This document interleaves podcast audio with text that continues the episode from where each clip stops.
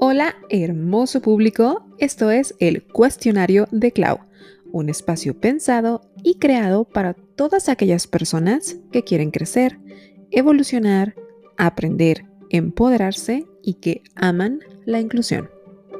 Comenzamos.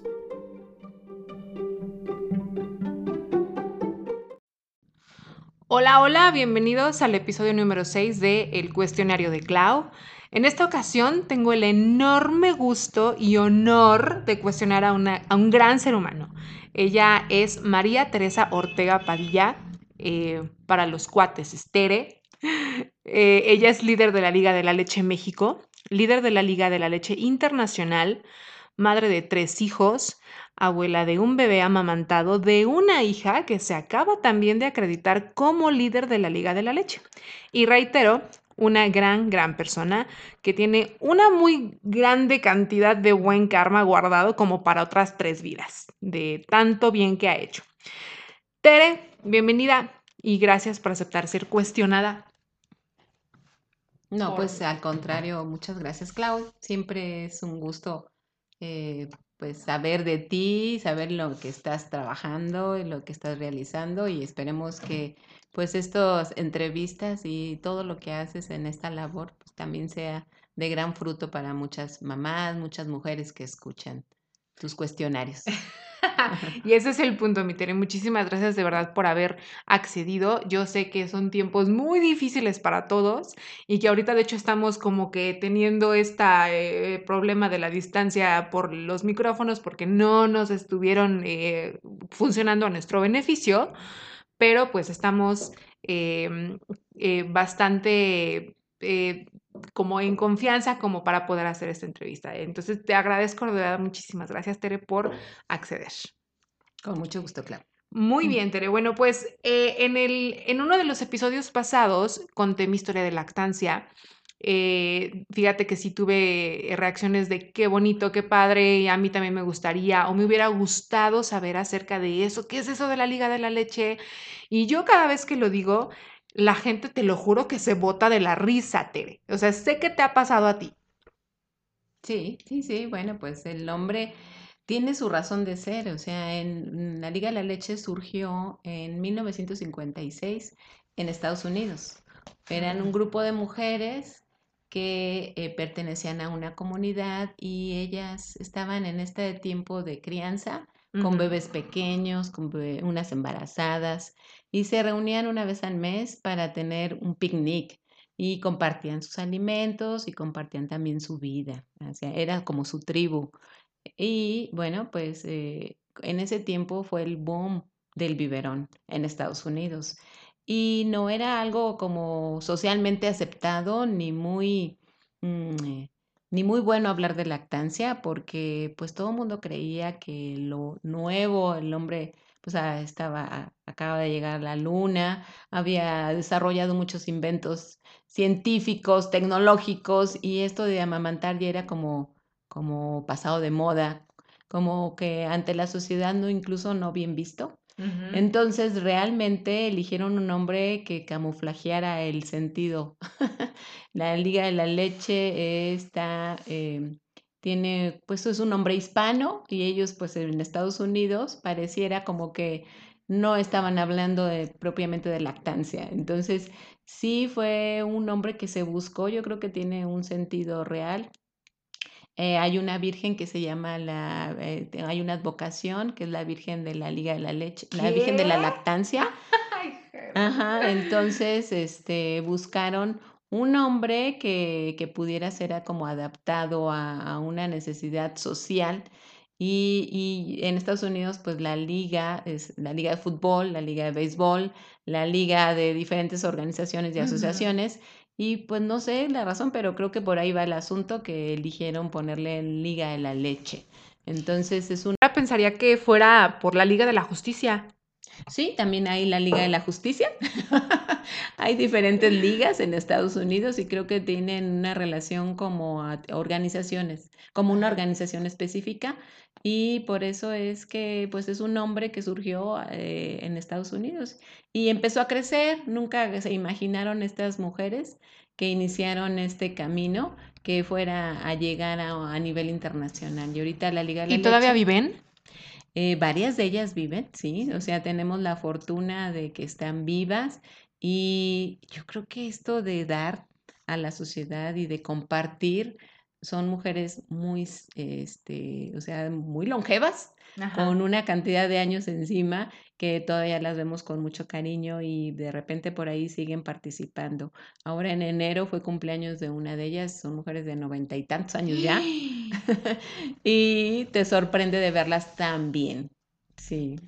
Teresa, que tú también, la verdad, tú también te ves muy, muy bien. Y yo, yo te dije a ti, tú eres súper saludable, siempre te has visto súper bien y digo, no, es que eh, si eso es requisito para ser líder de la Liga de la Leche, híjole, creo que yo no voy a, creo que yo no voy a poder entrar, pero bueno. No, pues las invitamos.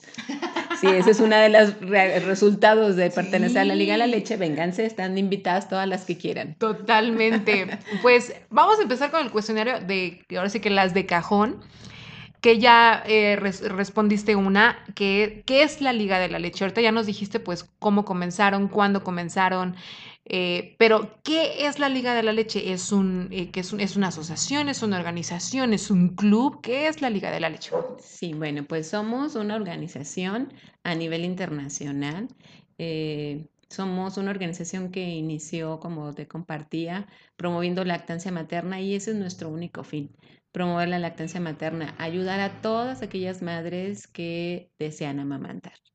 Entonces, esta organización estamos en más de 60 países actualmente en el mundo y pues nosotros somos Liga de la Leche México, que estamos afiliadas a la Liga de la Leche Internacional y pues tenemos estatus ante la ONG y somos una de las organizaciones que se considera como número uno en lactancia eh, también tenemos como parte de nuestra organización un comité, médico y es bien bello, Clau, que fíjate, cuando la Liga de la Leche nació, eh, una de las mujeres que estaba en este primer grupito, su esposo era eh, médico, entonces él, él, como profesional de salud siempre estuvo muy cercano y cuando había alguna dificultad física, por ejemplo, este, alguna eh, condición como un hongo, una mastitis o cuestiones que requerían pues ya también intervención médica, pues él siempre las apoyaba y les decía, no, no, no, este, esto se puede solucionar, mira, vamos a hacer este tratamiento,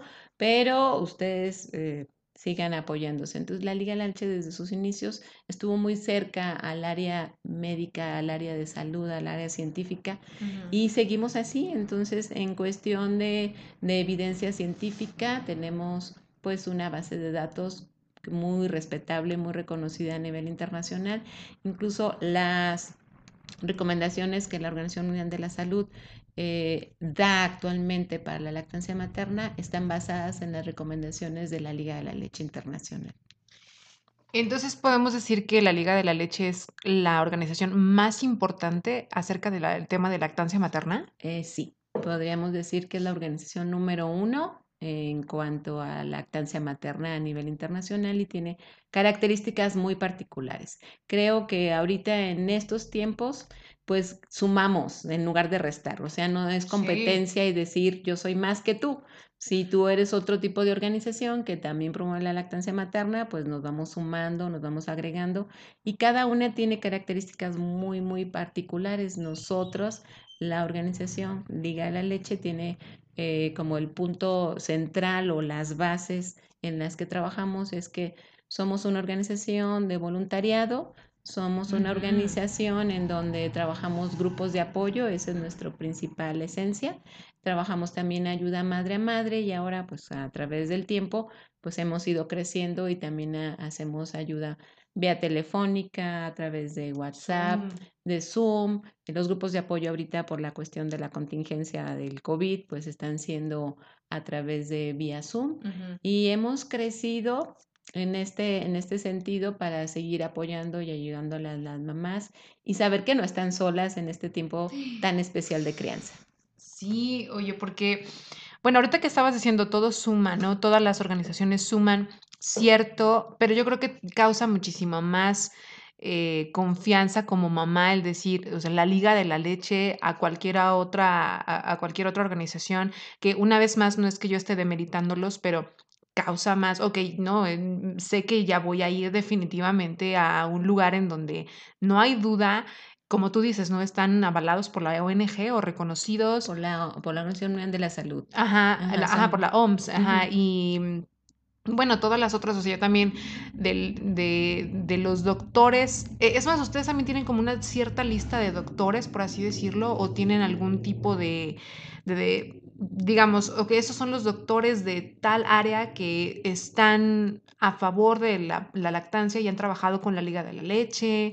Sí, o sea, la Liga de Leche México tiene un comité de lactancia y en ese comité de lactancia hay varios requisitos para ser parte del comité. Y claro que como médico, pues debes de cumplir, este, pues sobre todo no tener conflictos de interés, no, eh, no tener este, Como no querer lucrar de eso, ¿no? Me imagino. Mm, No tanto nada más lucrar, sino ahorita eh, nosotros am, también apoyamos el Código Internacional de Sucedáneos.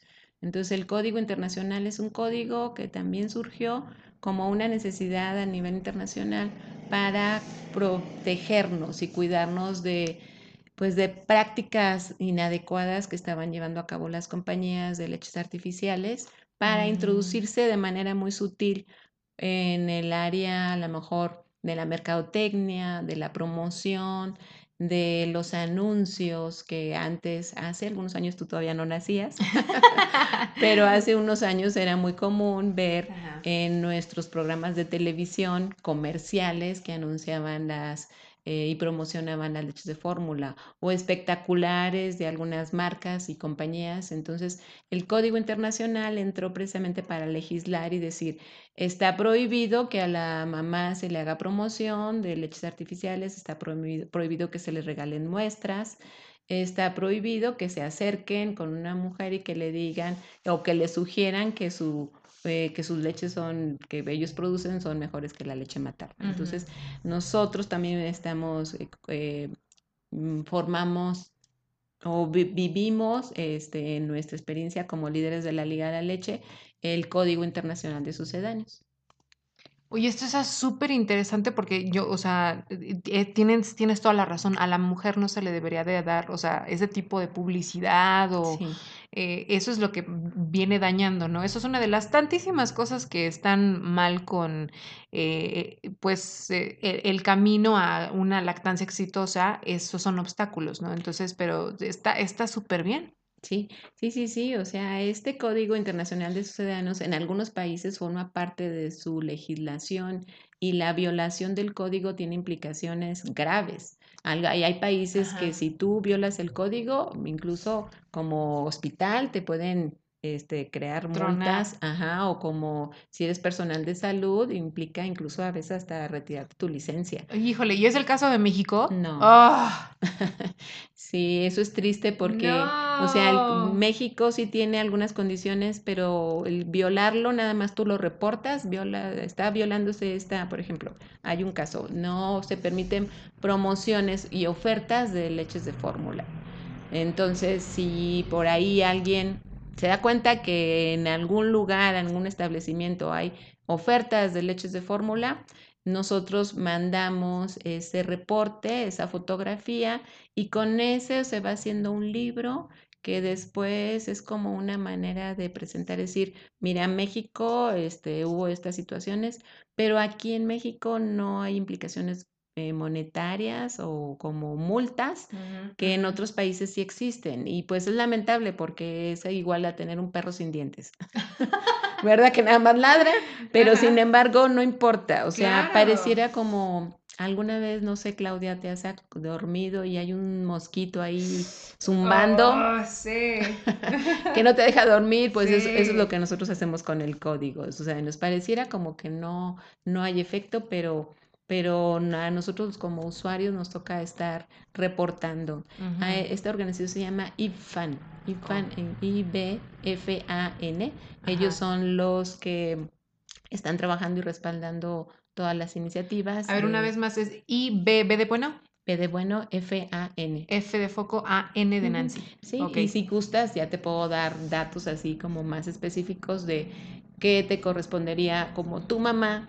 No tenemos que pertenecer a esta organización, pero nosotros reportamos a IFAN. Entonces, si yo veo cualquier situación, le voy ahorita con mi celular, que siempre traen cámaras, tomarle una foto y mandarla a este correo electrónico que te puedo que te puedo decir decir aquí hay una violación. Entonces ellos van registrando, van llevando a cabo y con eso se hacen libros, libros en donde reportan todas las violaciones que hemos hecho y pues sí se ha podido de alguna forma cuadrar o establecer ciertos lineamientos para este para el manejo y dar pues más promoción, más promoción a ir trabajando.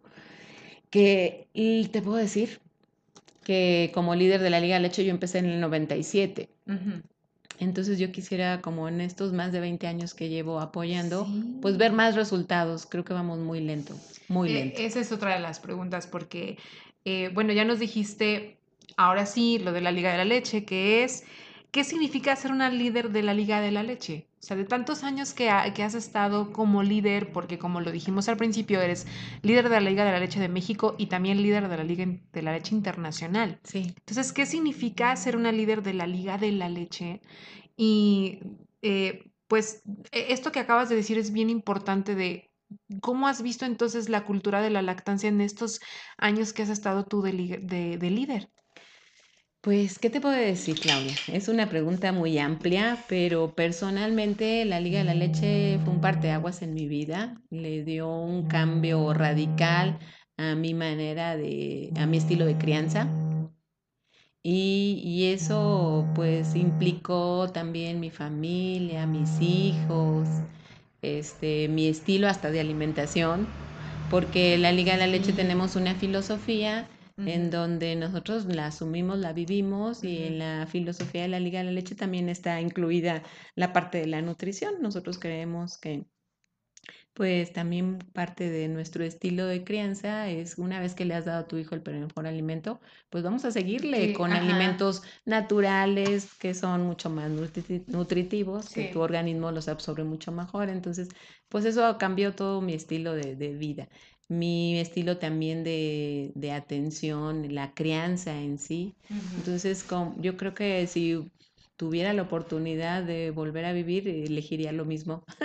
Qué bonito, porque, por ejemplo, dices que tienes 20 años siendo líder de la Liga de la Leche. Eh, ¿Quiere decir que hace 20 años están aquí en México o desde cuándo empezaba a estar aquí la Liga de la Leche? No, la Liga de la Leche en México llegó en el 72, en 1972, pero a Aguascalientes llegó en el 93. Uh. Ajá, y ahí fue donde yo la conocí cuando acaba de llegar. ¿Y tú cuántos años tenías, si no es indiscreción, Tere, a tus, en el 93? ¿Cuántos años tenías tú? Ya vas a sacar cuentas, claro.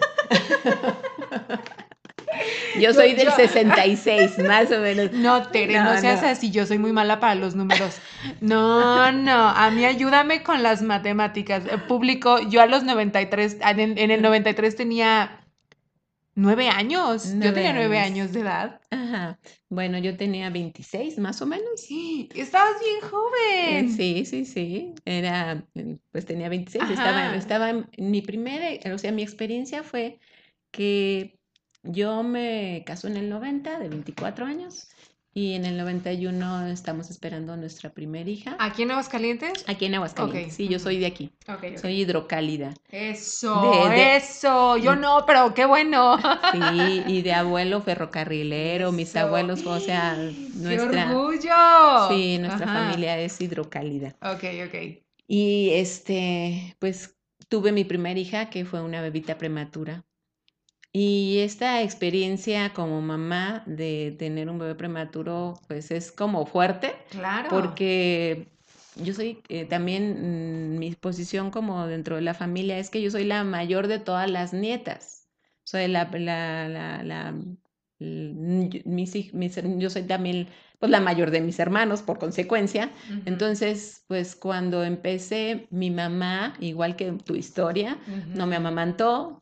Eh, ella hasta la fecha todavía dice que no tuvo leche, ya no quiero ponerme a discutir con ella porque fue la razón que no tuvo leche, pero este, mis tías tampoco amamantaron, o sea, la, justo como mencionas tú, en estos años la promoción de las leches de fórmula llegó fuertísima, era un derecho, por ejemplo, del asegurado. Mi mamá salió conmigo del hospital de un lado y del otro lado cargando latas de leches de fórmula. Híjole. Entonces, bueno, primero así entró la industria de la leche de fórmula, entró primero regalándola y ahora ya no y son, bueno, pues ese sería para... Ahora, es todo lo contrario, ¿no? O sea, ahora una leche de fórmula está en 400 la lata y más o menos. Sí. Y se lleva, si es que desgraciadamente un niño es amamantado por, por perdón, es alimentado con leche de fórmula, que te gusta son tres latas a la semana, más o pues, menos. No, la verdad no se la cuenta, pero sí, pues nada que ver. O sea, nada, nada, nada que ver. o sea, es tremendo pensar en un salario mínimo en México y pensar en lo que cuesta una lata de leche. Yo creo que eso puede ser como nuestra referencia. Sí, sí. Y bueno, pues en ese tiempo, cuando nació mi, mi hija, también, o sea, la tuve en el Seguro Social, se la llevaron a cuneros y yo no conocía, estaba totalmente... Sí, claro. Fuera, fuera de, de lo que el principal evento que debemos de como madres informarnos. Sí, totalmente. ¿Verdad? Entonces, cuando escuché tu historia de lactancia, dije, pues yo creo que esta historia es de muchas mujeres. Sí, sí, sí. y, y, bueno, tuve la gran fortuna de que me encontré con un pediatra que me dijo estas palabras, Tere, tu bebé tiene que ser amamantada. Entonces, esa... Y punto. Y punto. Entonces, esas palabras, pues me entraron, las asumí y sí tuve un inicio difícil, una bebé prematura es una bebé que requiere mucha paciencia, tardábamos mucho tiempo y mi mamá muy bella me dijo, yo me voy a hacer cargo de atenderte, de traerte aquí para desayunar, para comer, para cenar, voy a hacerme cargo también de tu marido, de su atención eh, física, tú dedícate a tu hija. Entonces también ese, ese apoyo que tuve alrededor pues me dio la posibilidad de... Crucial, ¿eh? Sí, cómo no. de, de, este, pues tener esta lactancia con mi primer hija. Y bueno, pues yo decía, ok, la voy a amamantar. ¿Cuánto tiempo? Entonces, ¿cómo? Ajá, y cuando la niña. Sí, porque no tenía referencia alguna. No, no tenía referencia alguna. Y nada más cuando iba a la cita con el médico para ver cómo iba nuestra hija, nos decía, vas muy bien, Tere, síguele síguele otro mes. Entonces, pues ya mi hija tenía cuatro meses y yo dije, bueno, pues a ver, cuatro meses dicen que son muy buenos. Y al quinto mes llegaba con el médico y me decía, vas muy bien, síguele otro mes. Y yo decía, bueno, seis meses y, y así fui avanzando. Y un punto en yo que le decía a mi esposo, pues ¿hasta cuándo? O sea, ¿cuánto tiempo es bueno? Y este, resulta que pues yo la desteté de manera abrupta por una situación de un medicamento que me dijeron ya no puedes seguir amamantando porque este medicamento no es compatible con tu con lactancia. Y mi hija tenía nueve meses, entonces pues hicimos un destete eh, abrupto, pero al final el doctor me decía, mira, seis meses hubieran sido más que necesarios, tú ya te pasaste tres. Y además es muy bueno porque después son niños que se hacen muy enfaldillados, muy inseguros de sí. Entonces, creo que, tienes todavía tiempo de solucionar el problema que, que iniciaste con esta lactancia tan prolongada. Ándale. y pues hasta le escribí un diario y le dije que me había gustado mucho esta relación. ¡Ay, qué bonito! Que había sido de los mejores regalos en mi vida haber tenido y que hubiera pues querido terminarla diferente, pero pues esa fue la última noche en donde le di lactancia materna.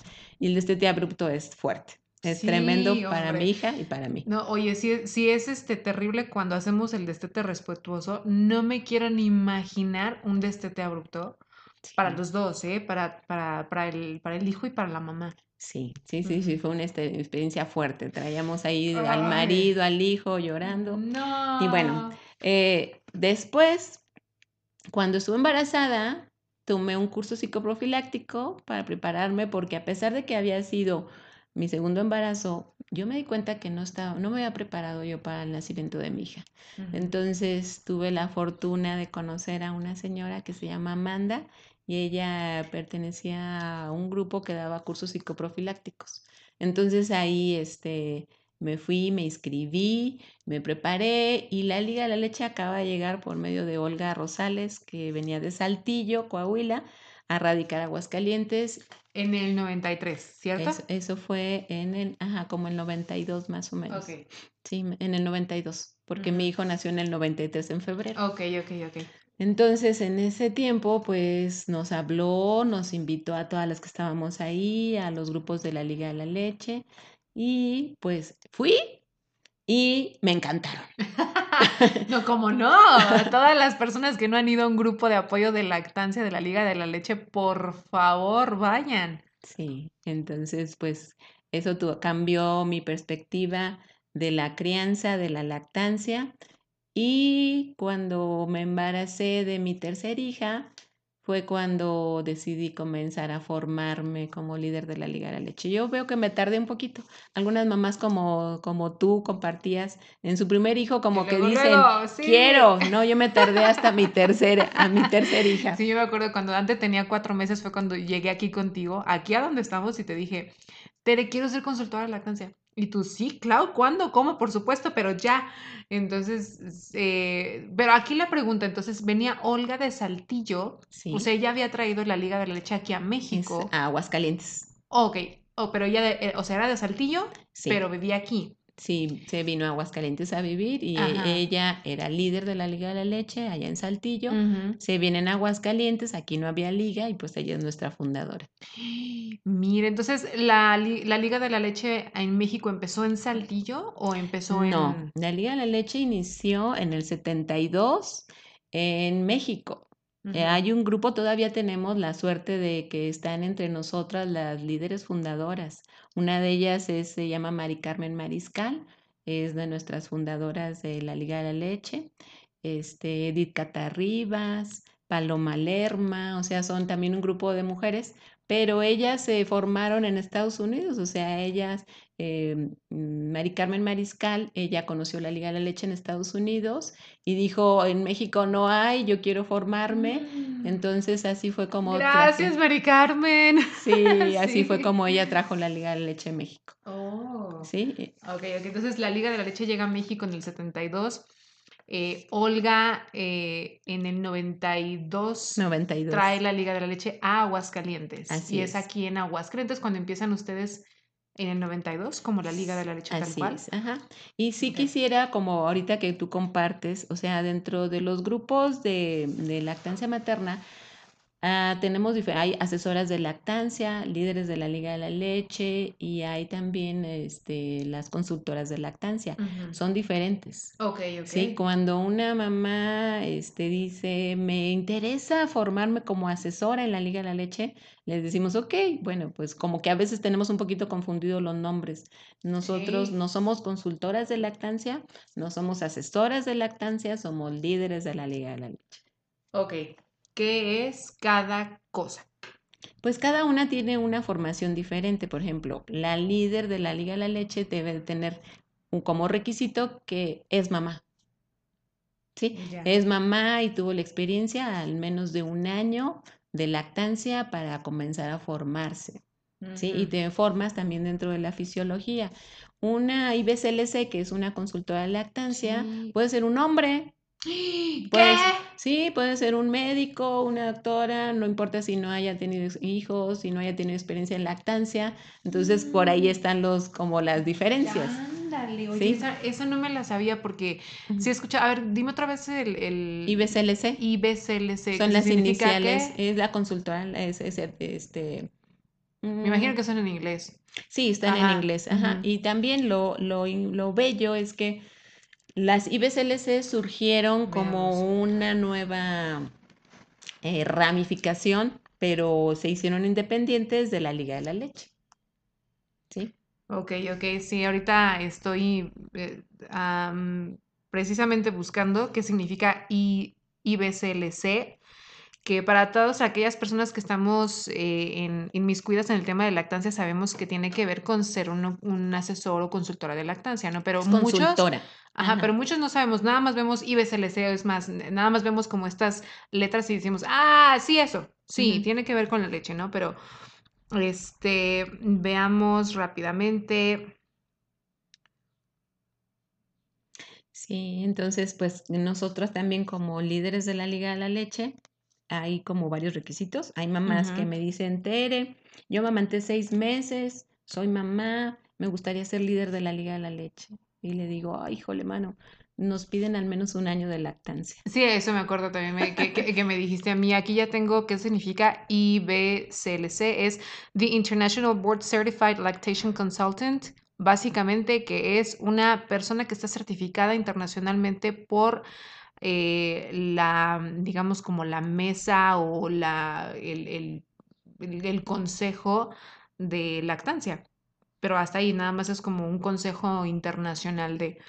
Sí. eh, ok, ok. Y las conocemos como consultoras de lactancia. Ellas son consultoras de lactancia. Así es. Ajá, Sí, y fíjate que sí me ha tocado también eh, ver, en, o sea, no personalmente, pero sí he escuchado de consultores de lactancia hombres. Así Entonces es. sí, hay, Médicos, hay, no es que no esté de acuerdo, pero me, es nada más me, se, me, se me hace raro, se me hace un poquito raro. Sí. No, Pero nada bueno, más. ellos sí pues, tienen su formación y tienen la, este, Pe- Pero es más como médica, ¿no? Sí, tienen una formación médica, incluso para formarte como IBCLC hay varias características y una de ellas es que pertenezcas a, eh, a alguna, ca- tu, tu carrera este, dentro del área de la Sí, que salud. profesionalmente seas... Profesionalmente, Ajá, sí. ok, ok. Muy bien, muy bien. Entonces, eh, asesores de lactancia, consultora de lactancia y líder de la Liga de la Leche no son la misma. No, Tú eres líder de la Liga de la Leche así es. y tú formas también líderes de la Liga de la Leche. Sí. Sí, como yo les decía en el episodio pasado público, eh, yo estaba pero súper emocionada. eh, yo me acuerdo que me quedé, no sé, a tres cuartos o algo así del entrenamiento. Yo todavía tengo mi manual y todo. ajá. Bueno, yo, yo feliz.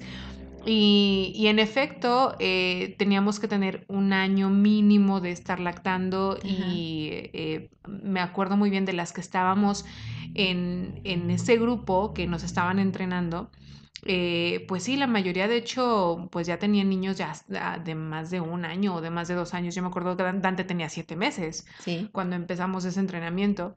Entonces, em, pero sí dije, no, y, y- y como nos dijiste, la verdad es que sí va a durar, o sea, sí dura sí, bastante tiempo y por eso está bien que empezaras desde tus siete meses porque ya vas a, seguramente vas a cumplir el año para cuando sea X etapa, ¿no? Entonces, así es. platícame un poquito de este entrenamiento que ustedes tienen como Liga de la Leche para formar eh, líderes de la Liga de la Leche. Sí, pues claro que sí, estoy, mm, es como lo que garantiza que nuestra organización siga creciendo, ¿verdad? Es compartir esta estafeta y este, pues es una también de nuestras obligaciones formar líderes de la Liga de la Leche.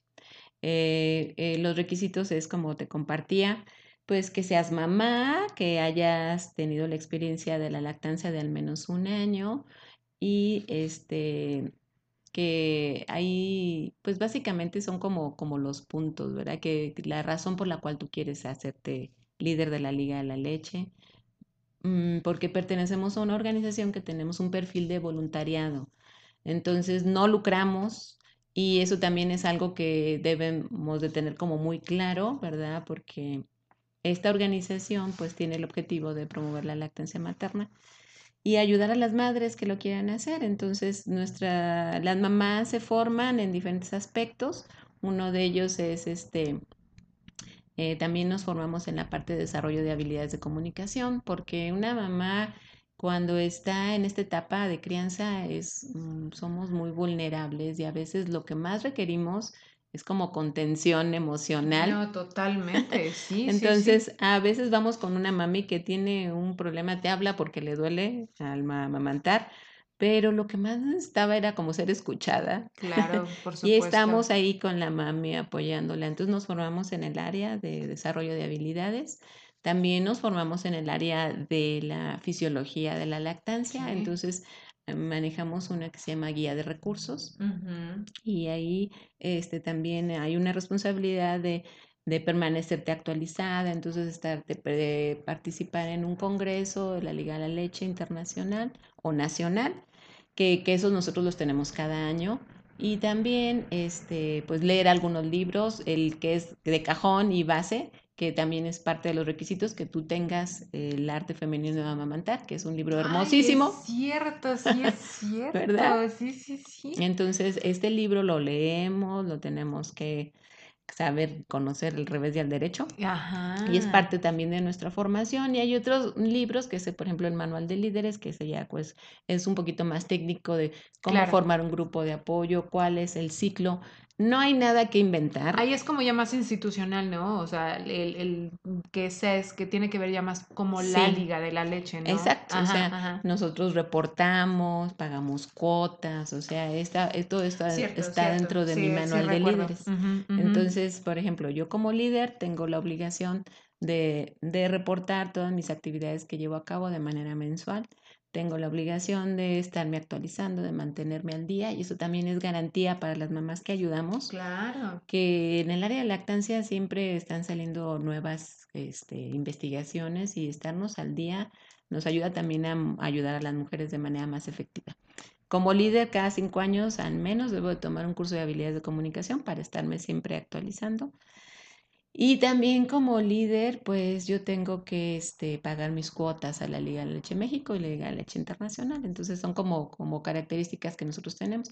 Y eso es lo que hace la Liga de la Leche, que es nuestro pilar principal, los grupos de apoyo. Y, y fíjate que ahorita eh, que estás mencionando, porque ya lo has mencionado varias veces, es, esto es de voluntariado, esto es un trabajo de voluntariado. Y para todas aquellas personas que hemos eh, basado nuestra vida en trabajos de ser voluntarios de alguna causa, de ser activistas de alguna causa, eh, estarás de acuerdo conmigo que la cultura de voluntariado aquí en México es muy poca y muchísimo, muy, y muchísimo más difícil en la cultura de donación. Es bien difícil que encuentres eh, personas que estén comprometidas a donar y que tengan las intenciones de donar. Eh, no sé cómo tú lo ves aquí en Aguascalientes, pero, o sea, todo lo que me dices o eh, de que tú como líder tienes que pagar cuotas y tienes que hacer esto y tienes que básicamente invertir dinero cuando a ti no te llega dinero de esta actividad.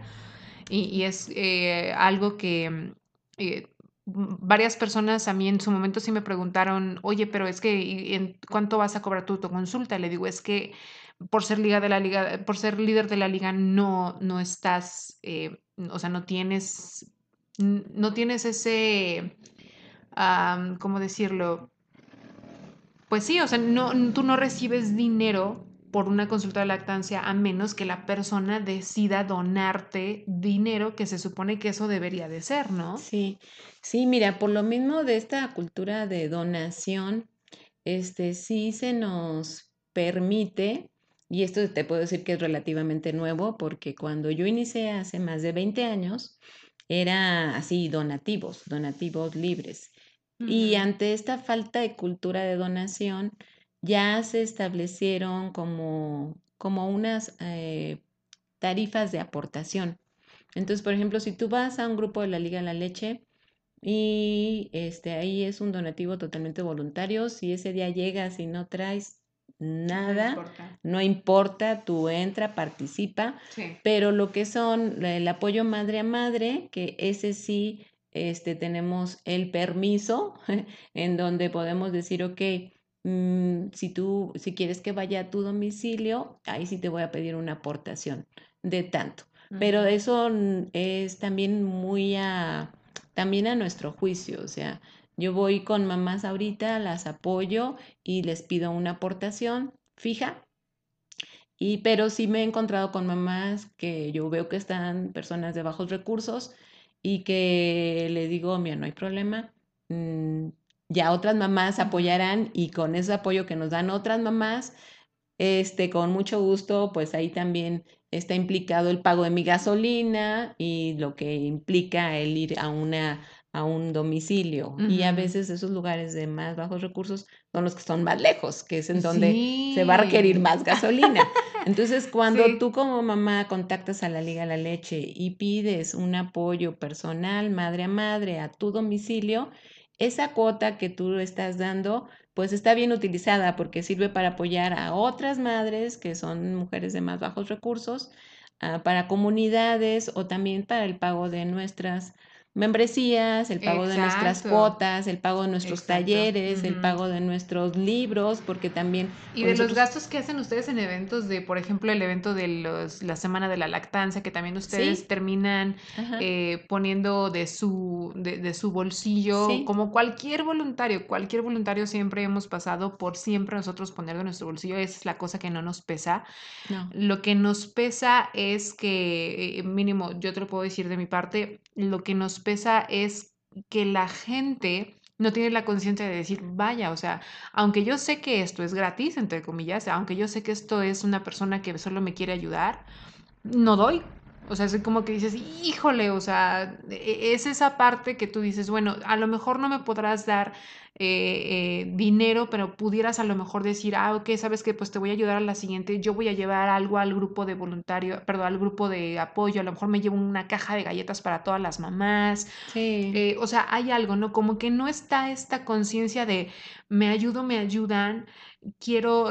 Por eso te decía yo al principio, público, por eso yo decía que Tere tiene un karma que le va a seguir como por tres vidas, por, todo por todo lo que ha ayudado sin el interés o sin el estar esperando algo a cambio. Pero independientemente de eso, eh, organizaciones como la Liga de la Leche y muchos, muchos otros tipos de organizaciones que dependen de, de, las donaciones, solamente dependen de estas personas que sí tienen esta mentalidad de déjame regreso un poco de lo mucho que me han dado. Sí, y fíjate que la verdad, yo te puedo decir que la Liga de la Leche me ha dado al ciento por uno. sí. Mm, gracias a Dios, en este tiempo que tengo como líder, al principio sí, yo ponía mi bolsa. Incluso recuerdo que me hice líder de la Liga de Leche en septiembre. Y justo en septiembre es mi cumpleaños. Entonces les dije, ah. de regalo, denme dinero. porque necesito pagar mis cuotas y yo tenía que asistir a un taller que implicaba gastos de transporte y todo esto. Entonces, pues es, ese, cuando empecé todo este proceso, así llegaba mi regalo de cumpleaños y era todo para la liga. ahorita, ahorita, pues yo te puedo decir que con las asesorías, bueno, no son asesorías, con el apoyo madre a madre que, que doy, pues tenemos para, para salir adelante. Entonces, sí, o sea, para que siga sobrellevándose el grupo aquí, ¿no? Así es, ajá. Entonces, la, ahorita una situación que tenemos que como los grupos ya son virtuales, entonces directamente a las mamás al final les ponemos la cuenta de la Liga de Leche de México y eso también está padre porque da como un poquito más como de formalidad que lo que tú estás aportando es directo. Sí, claro. ¿Y qué tal si les cae? Este, pues no como quisiéramos. qué caray. No como quisiéramos, pero este, pues cada también yo estoy bien consciente que ahorita como país tenemos una situación muy particular. Pero lo que quiero llegar, Clau, es que todos, todos, todos los niños tienen derecho a ser amamantados. Híjole, Entonces, que la cuestión económica no sea un requisito o un, más bien no requisito, sino como un obstáculo. un obstáculo para que una mamá nos hable y nos diga, y es que sabes que tú sabes perfectamente mejor que yo que lo que detiene a las, a las mamás y a los papás, a los dos, es eso de cuánto nos va a costar. No, no, no, ajá. Y, y, es que si le hablas y si viene, o sea, tenemos también la idea de, híjole, imagínate que viene alguien aquí a la casa a decirnos, o sea, tenemos la idea que nos va a costar el, o sea, no sé, muchísimo dinero, ¿no? y aparte esta eh, mentalidad de pues si no es la, la, leche materna, pues es la leche de fórmula. O sea, como que tener esa opción ahí también en el cajón para muchos papás es de, bueno, o sea, si no se puede con una, pues se puede, punto. O sea, ¿no? Como para qué hablarle a. Sí, incluso nuestra cuota de aportación está este, aquí en Aguascalientes porque es diferente por zonas. Ajá. Es este 300 pesos que es lo que ajá, lo que viene siendo lo que te cuesta una lata. Y una, una de las baratas, ¿eh? De las baratas. Entonces yo le digo a la mamá, mira, tú me vas a dar una aportación de lo que te cuesta una lata de leche y te vas a ahorrar todas las latas de leche. Es lo que yo les digo, Tere, te lo- Cada que tengo amigas que, que están amamantando y que, Clau, y que yo eh, he tratado de ayudar a, a varias mamás. eh, desgraciadamente, te digo, no terminé obviamente el, el- el entrenamiento, pero pues digamos que solamente lo hago como amiga. Mira, sabes que esta ha sido mi experiencia, si con mi experiencia te puedo ayudar, lo hago, lo Claro. he hecho. Pero yo sé perfectamente hasta qué punto puedo llegar yo y es cuando les digo, háblale por favor a las de la Liga de la Leche. Sí. ¿Cuánto va a ser, Clau? Y yo, Mm. yo, yo pensé que eran como 400. Yo les decía, no, pues son 400 y, y se quedan 400 es a domicilio. a domicilio. Ajá, Pero cuando la mamá viene, o sea, con nosotros, se les Ajá. pide una aportación de 300 Y pesos. sigue siendo bajo público, de verdad. Una, una cita con un médico, el que tú quieras, con una especialidad médica, te anda saliendo en 600 pesos si tú vas a su consultorio. Así Entonces, es. por eso también la gente se imagina que, que llegando a tu, a tu casa, pues te van a cobrar el doble probablemente, ¿no? Sí, Entonces yo les digo, créeme, son 400 pesos o pues si llegan a subirle de todas maneras 450, deja tú qué es lo que te va a costar la lata en esa noche de desesperación. O sea, eso es, le estás invirtiendo a algo a muy largo plazo, sí, muy, muy largo plazo. O sea, son 400 pesos, yo creo que son de los mejores 400 pesos mejor invertidos que puedes hacer como padre de familia, como madre de familia y sobre todo en una situación de desesperación en la que lo único que tienes en la cabeza es quiero salir del problema y quiero que alguien me saque de este problema ya.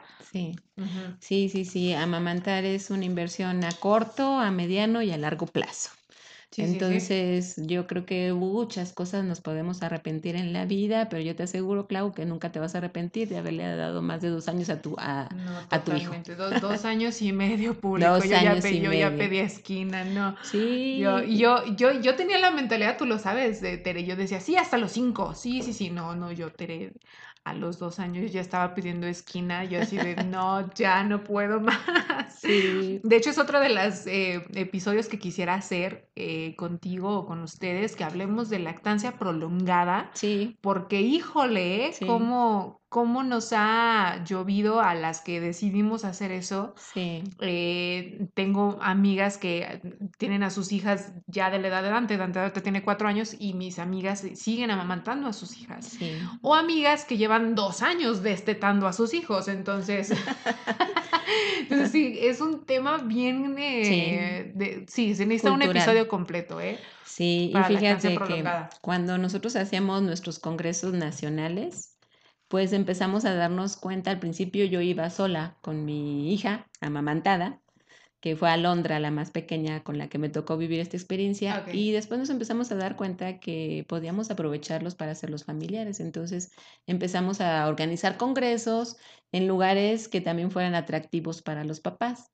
Y recuerdo que en una ocasión los tuvimos este, en un lugar muy cercano a la playa y nos íbamos también a ¡Qué Chapalita. bonito! Sí, entonces, Ay. Los papás andaban cuidando a los niños y nosotros nos metíamos a nuestros salones a actualizarnos y una vez una señora se acercó y le dice, oigan, ¿qué organización es esa que, eh, que los papás son los que cuidan a los niños? Y y yo quiero también. sí. Ajá. Y bueno, ahí en ese ambiente crecieron nuestros hijos, ¿verdad? Eran ¡Qué padre! Se veían como, como primos, como, como que la reunión de cada año, así estuve por muchos años, que nuestras vacaciones familiares eran la Liga de la Leche y luego aprovechábamos y nos quedábamos unos días extras y ya completábamos nuestras vacaciones familiares. Entonces, Ajá. Mis hijos crecieron en ese ambiente y querían, o sea, se quieren mucho, se estiman la- los hijos de las otras líderes de otros estados. Y bueno, pues mm, tan crecieron en ese ambiente, Clau, que ahorita yo te puedo decir que me siento muy afortunada de verlo en mis hijas, que para ellas como que la cultura de la lactancia ya la mamaron.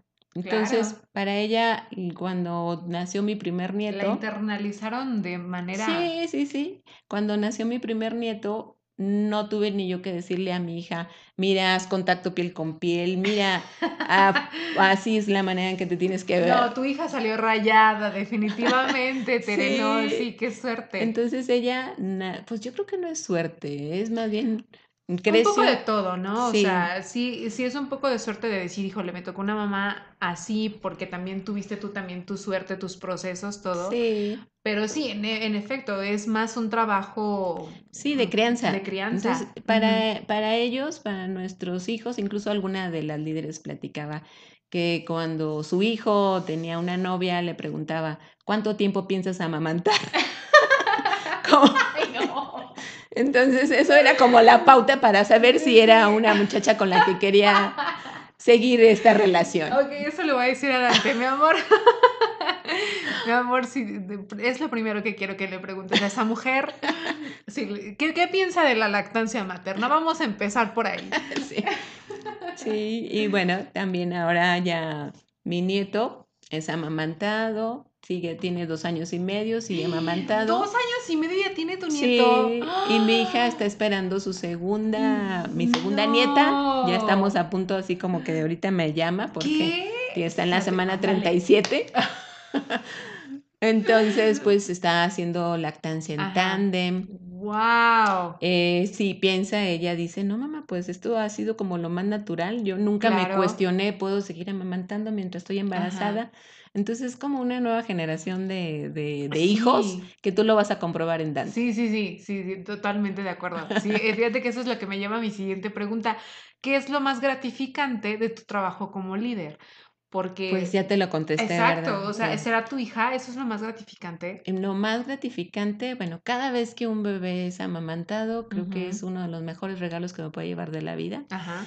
Y cuando, por ejemplo, ayer que tuvimos grupo de apoyo, yo recargo así como baterías. Ay, El de sí, decir qué bello. Sí. Es como, Sí, ¿sabes qué, Clau? Como cuando una mamá tiene la información para tomar buenas decisiones, pareciera como una gotita. Una gotita de, de, de que, que, que quiere decir una gota ante la inmensidad de un mar. Pero sin embargo, el mar no sería el mismo sin esa gota. Entonces, a lo mejor nuestro grupo de apoyo ayer fueron 17 mamás. Pero esas 17 mamás tienen ya otra visión y otro panorama. Claro. Entonces creo que una de las eh, cuestiones más gratificantes que yo he podido vivir son después las mamás me las encuentro y me dicen, mira, este es el niño con el que me ayudaste. Ay, mira, qué bonito. Y, y bueno, también en la, en la parte interior, personal, pues el verlo impregnado en mi familia, el ver estos frutos que se han llevado a cabo, entonces por eso te digo que yo volvería a tener la misma vida, no Sí, cambiaría sí. nada. No, no, no, para nada. Yo también tendré la tuya. Eh, pero sí, entonces lo más gratificante es, eh, obviamente, ver a tu hija los- eh, en el proceso en el que está, los procesos por los que ha pasado, el que también es líder de la liga. Sí, se acaba de certificar la semana pasada. Felicidades, felicidades. Gracias. Y pues eso, ¿no? Lo que tú dices, el ver cómo las mujeres con tu ayuda o con la ayuda de entre todas las demás eh, están teniendo éxito en su lactancia y quieras que no también es un éxito en la crianza, Sí. porque es una manera de criar eh, muy diferente, que es, sinceramente, yo creo que es la, la, la crianza que va a mejorar nuestra raza humana. O sea, Sí. lo que viene de la lactancia materna, de la crianza con apego seguro, de esta crianza respetuosa, todo esto tiene que ver con, con la lactancia materna y es como deberíamos de estar todos eh, criando a nuestros nuevos seres humanos, ¿no? Sí, María Thompson, que es una de nuestras fundadoras de la Liga de la Leche. Internacional, tiene unas frases muy bellas y una de las que a mí me impactó desde que yo conocí la Liga de la Leche es, decía, este, no importa cuánto avance el mundo tecnológicamente, siempre, siempre las personas son más importantes que las cosas. Entonces yo creo que eso es una de las cosas que asumí eh, como filosofía en la Liga de la Leche, el reconocer que siempre las personas son mucho más importantes que cualquier situación, cualquier eh, situación física, eh, cualquier cosa que tú puedas vivir en la vida. cosa. Entonces, esa, esa filosofía, pues me la, la hice vida la hemos podido también compartir, vivir en nuestra casa con nuestros hijos y pues no nada más tengo una hija, tengo dos hijas y un sí. hijo Ajá. y en ellos pues también está impregnada esta. Replicas, Se replica. sí, claro, Ajá. replicas y lo ves y ahora que tienes nieto, nieto y que vas a tener, ya sabes que vas a tener nieto, nieta, la Niña, siguiente, ¿no sí, ¿Sí? sí. Mira, qué, qué Ay, emoción. sí, qué emoción. Sí, sí, lo ven tus ojos, lo ven tus ojos, qué bonito, qué bonito. Y muchas felicidades por eso, de verdad. ¿eh? Muchas gracias. Y, y pues ahora sí que volteamos la pregunta, ¿qué es lo más frustrante? ¿Qué es lo más frustrante de ser líder de la Liga de la Leche? Ay, mira, también esa parte creo que ya la superé, porque al, al inicio me era muy frustrante cuando yo iba con una mamá y después me enteraba pues que se había dado por vencida, que había tirado la toalla, entonces yo me Ay, cuestionaba sé, qué me faltó, qué le di, qué no le dije. Ajá. Entonces también es parte de lo que he ido creciendo y madurando y me he dado cuenta que cada una de nosotros somos responsables de nuestros propios actos y que aún esa mamá pues tiene su razón muy muy particular y pues no el juicio, no el a lo mejor a esa mamá a veces no no lo puede no tipo, tiene esa vivencia en su primer a veces con su primer hijo Sí. pero luego me he encontrado mamás que me dijeron, ¿te acuerdas, Tere, que me ayudaste? Y no, no pude, pero ahora estoy embarazada de mi segundo hijo y quiero intentarlo nuevamente. Sí. Entonces, pues a veces ahí queda la espinilla, la espinita, siempre, siempre queda, no Sí. espinita, más bien como la, la semilla, ¿verdad? Sembraste algo, sí, Ahí se quedó correcto. sembrado. Entonces, Ajá. en general te puedo decir que lo más frustrante era pues esa, como mi actitud que asumí en un inicio, Sí, sí. como de una responsabilidad de que yo a todas las mamás que me acercaba quería que tuvieran lactancias exitosas. Sí, yo así, También, yo así. ¿verdad? También algo que al principio me frustraba e incluso hasta yo me resistía dentro de los grupos de apoyo. Mm, yo quería que todas las mamás amamantaran y tuvieran la experiencia de lactancias prolongadas. Y ahora ya cuando me encuentro una mamá y me dice, Tere, le di seis meses, yo felicidades, seis meses excelentes, entonces también como que he ido creciendo, he ido madurando y ahora ya lo que cada mamá decide es muy respetable y de verdad, así si la mamá decidió 15 días, ¿dónde estaban? Entonces, pues ya ha ido Sí, cambiando como sí, mi sí, sí. perspectiva. Creo que ya la vida la veo ya, estos años no han pasado en balde. ya estas canas no son por nada más porque sí, sino que también la vida ya las empiezas a ver desde un punto de vista. Entonces, Ujú. creo que ahorita yo te podría decir que tengo muchas bendiciones y más que cuestiones así frustrantes, creo que hasta esas son opciones y posibilidades de áreas de oportunidad. Ándale, como les decimos ahora, ¿verdad? Sí, áreas de oportunidad. Sí, yo fíjate que igual eh, al principio cuando estábamos en, le- en el entrenamiento, me acuerdo que tú y Elisa nos decían eso, era de las primeras cosas que nos decían, chicas, no se, eh, ah, como, ah, ¿cómo Apasionen. Ah, no, no era apasionarte, pero era como no te enganches. Involucrarte, Ajá, no te enganches de más, no te involucres de más, es la decisión de la mamá. Al final de todo, le des la información que le des. Así va a ser y me ha pasado de verdad con mis amigas a las que, y familiares a, que, a quienes Sí. he ayudado. Ajá. Sí, ¿eh? O sea, sí les ayudo así muy bonito y sabes que a los tres días, no sabes que lo siempre, ¿no? Ya le decido y yo, uy. Entonces, Pues sí, muy respetable. ajá, y ajá, exactamente, como que te enseñas a que, como bien lo dices, cada quien somos responsables exactamente de lo que hacemos, de nuestras acciones, y somos los únicos que vamos a sembrar las cosas y los únicos que vamos a cosechar nuestras, nuestras consecuencias. Entonces, es. eh, sí, es, eh, yo creo que también es uno de los requisitos que eh, para ser, me imagino, líder de la Liga de la Leche, que aunque a lo mejor no viene en el libro de requisitos, ¿no? Pero que sí es tratar de no involucrarte y engancharte demasiado con la situación para que, también por salud mental, ¿no? Sí, eso incluso está dentro del taller de habilidades de comunicación. Ándale, entonces, entonces sí viene. Ah, sí, sí, sí viene. Sí, y la Liga Leche te digo que me ha dado muchos, muchas, me ha dado más. Me ha dado la oportunidad de crecer, me ha dado la oportunidad de viajar. Los congresos internacionales son, cuando eran presenciales, pues una chulada. Era como a mí el mundo ideal. Me acuerdo cuando la Liga de la Leche eh, fue su 50 aniversario, eh, fue en Washington. ¿Y qué crees? Que me fui. Entonces, eh, padre. no, era un sueño ir a, Ah. a ese lugar donde todo, todo, Todo todo, empezó.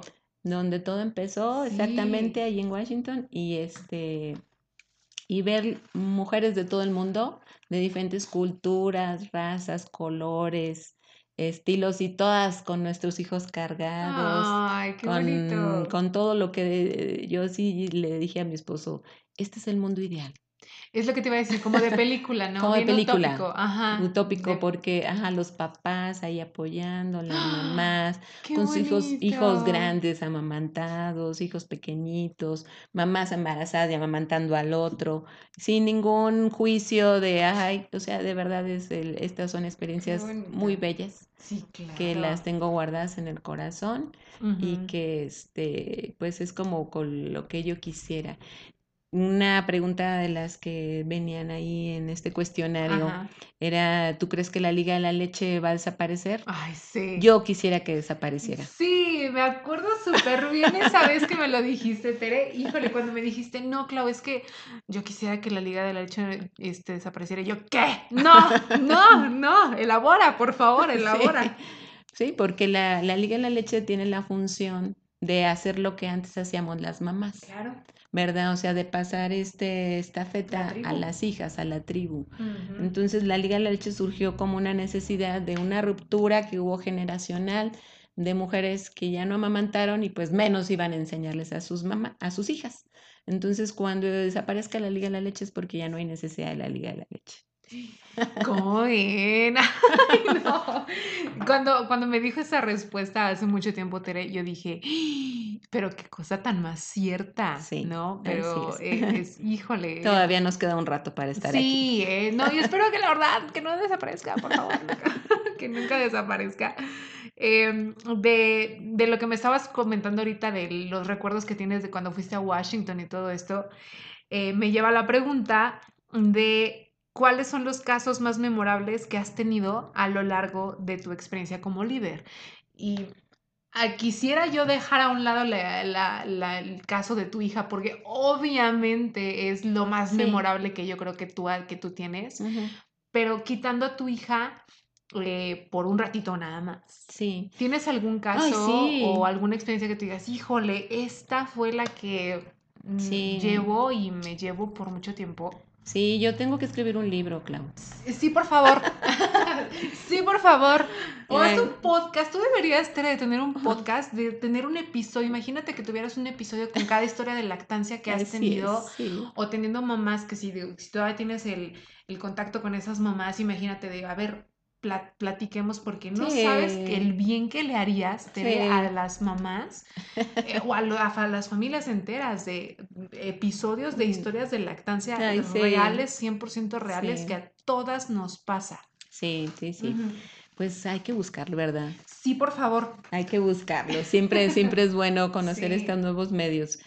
Eh, pues tengo muchos, pero ahorita los que así recuerdo con mucho cariño es alguien muy cercano a mí, que era una amiga, bueno, no amiga, porque ella es más chica, pero una conocida muy cercana, que este, cuando nació su bebé, pues descubrí que tenía sus pezones invertidos como cráter. ¡Auch! Entonces, bueno, pues ella también bien decidida, bien decidida. Hicimos todo lo que correspondía para, para poderla ayudar. Y pues fue una, me acuerdo que como a las dos semanas después de nunca metió biberones, siempre estuvo dando alimentación con suplementador, se sacaba su leche, o sea, tenía que trabajar para extraerse la leche y tenía también que dársela, pues en ese tiempo se la daba con vasito. Y esa vez tenía tres semanas su bebé y fui a verla y me dijo, Tere, ya estoy bien cansada, la verdad es que quiero tirar la toalla. Y le dije, pues mira, ya estoy aquí, que, esta sea la última vez que hacemos el intento. Ujú, ujú. Y ese día se pegó el bebé a su pecho por primera vez. Entonces, pues te quedas así como impresionada, donde ella estuvo a punto de decir, yo ya no quiero nada. ya, suficiente. Ese bebé se pegó como si fuera un experto, ¿sí? Y el año pasado también tuve otro caso con un bebé prematuro que tuvo, estuvo en unidad de cuidados intensivos como unas seis semanas. Y todo este tiempo estuvimos trabajando también con la mamá y para un 24 de diciembre del año pasado dije, este fue mi regalo de Navidad, también por primera vez el bebé después de un largo proceso se inició la toma directa al pecho. Y luego también tuve casos con bebés de síndrome Down, que, que yo creo que también son casos así como fuertes, Difíciles. difíciles, pero tiene muchos beneficios amamantar para un bebé con una situación especial, porque, por ejemplo, para los bebés síndrome Down eh, se hace, ejercita muchísimo su lengua. Entonces esto hace que se fortalezca y tiene beneficios para estos Ujú. bebitos. Entonces también todo el vínculo que se establece con cada mamá, con cada Sí. bebé es único y son mamás que se hacen como guerreras para, Sí, sí. para establecer un vínculo muy fuerte con sus bebés. He tenido casos también, así uno que ahorita recuerdo de una mami que era, se acercó a un grupo que tuvimos que le llamamos de lactancia exitosa. Entonces ella me dijo, Tere, yo tengo tres hijas, no, perdón, cuatro hijas, este es mi quinto embarazo y no he podido amamantar a ¡Qué las otras. valiente! Sí, no he podido amamantar a mis, ninguna de mis hijas, pero le digo, no hay quinto malo, así es que vamos por el quinto. Entonces yo muy segura le dije, en cuanto nazca tu bebé me hablas y yo mm, ahí ayudamos y vamos por esta lactancia. Entonces yo creo que yo iba tan segura que iba a poder ayudar a esa mamá que cuando llegó nunca me imaginé que yo iba a empezar a ver una mamá con hipoplasia, que es falta de tejido glandular.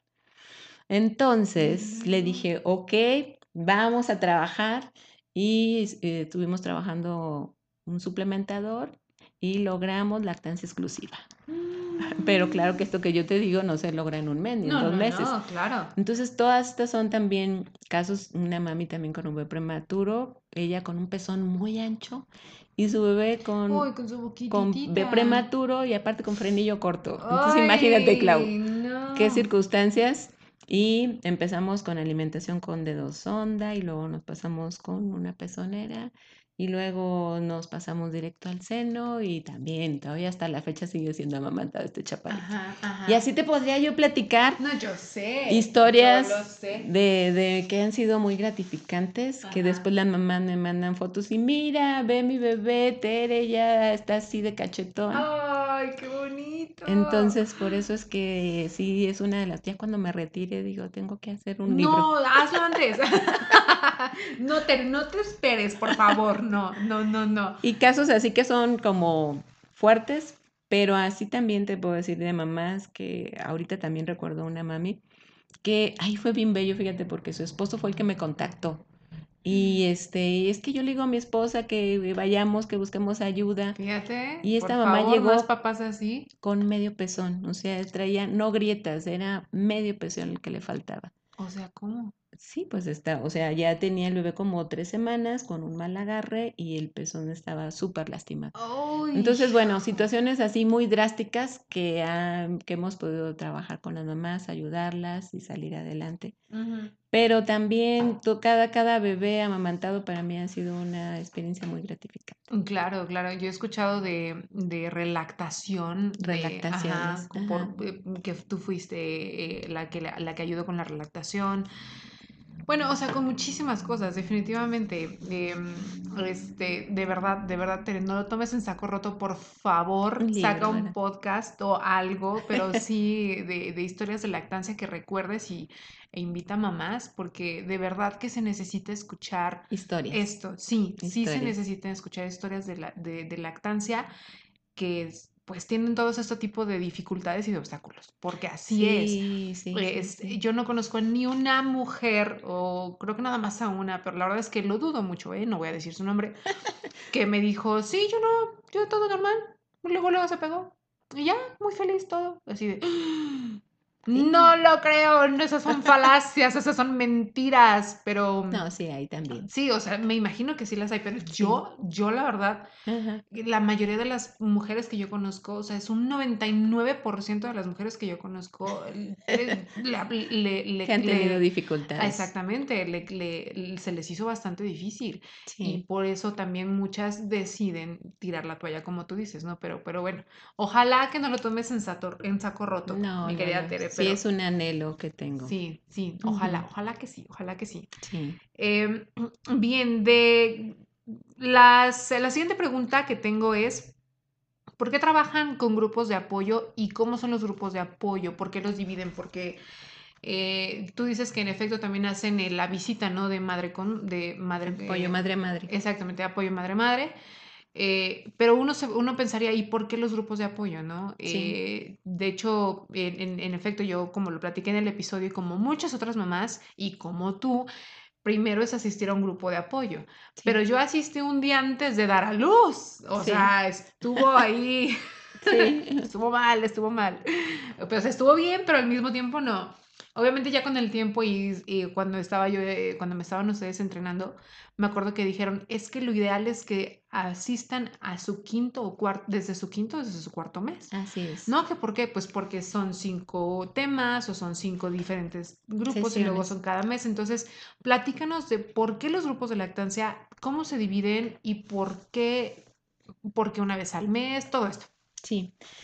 Pues justo como te compartí al inicio de, esta, de este cuestionario, este, la Liga de la Leche surgió a través de, reunión, de una reunión mensual, que eh, no sé si sepas la historia, pero los grupos de la Liga de la Leche son más antiguos que los de Alcohólicos Anónimos. ¿Qué? Sí, entonces, pues eh, las mamás en nuestra etapa de crianza necesitamos mucha información, mucho apoyo, mucha contención Muchísimas. en contar nuestras experiencias, escuchar información y mm, formar un grupo de apoyo es mucho más que tomar una plática de lactancia, porque hay otros lugares en donde tú puedes ir, informarte y escuchar información de lactancia, pero un grupo de apoyo es mucho más, es donde un lugar y un espacio en donde lo que ahí se cuenta, ahí se queda. Sí. Las mujeres abren su corazón, sí, cuentan sus historias y cuando tú llegas, por ejemplo, el jueves pasado, si ustedes entran a- hoy a la Liga de la Leche a ver la página de Facebook, puse, hicimos un cierre eh, al final y yo les preguntaba a las mamás, ¿qué te llevas de este grupo?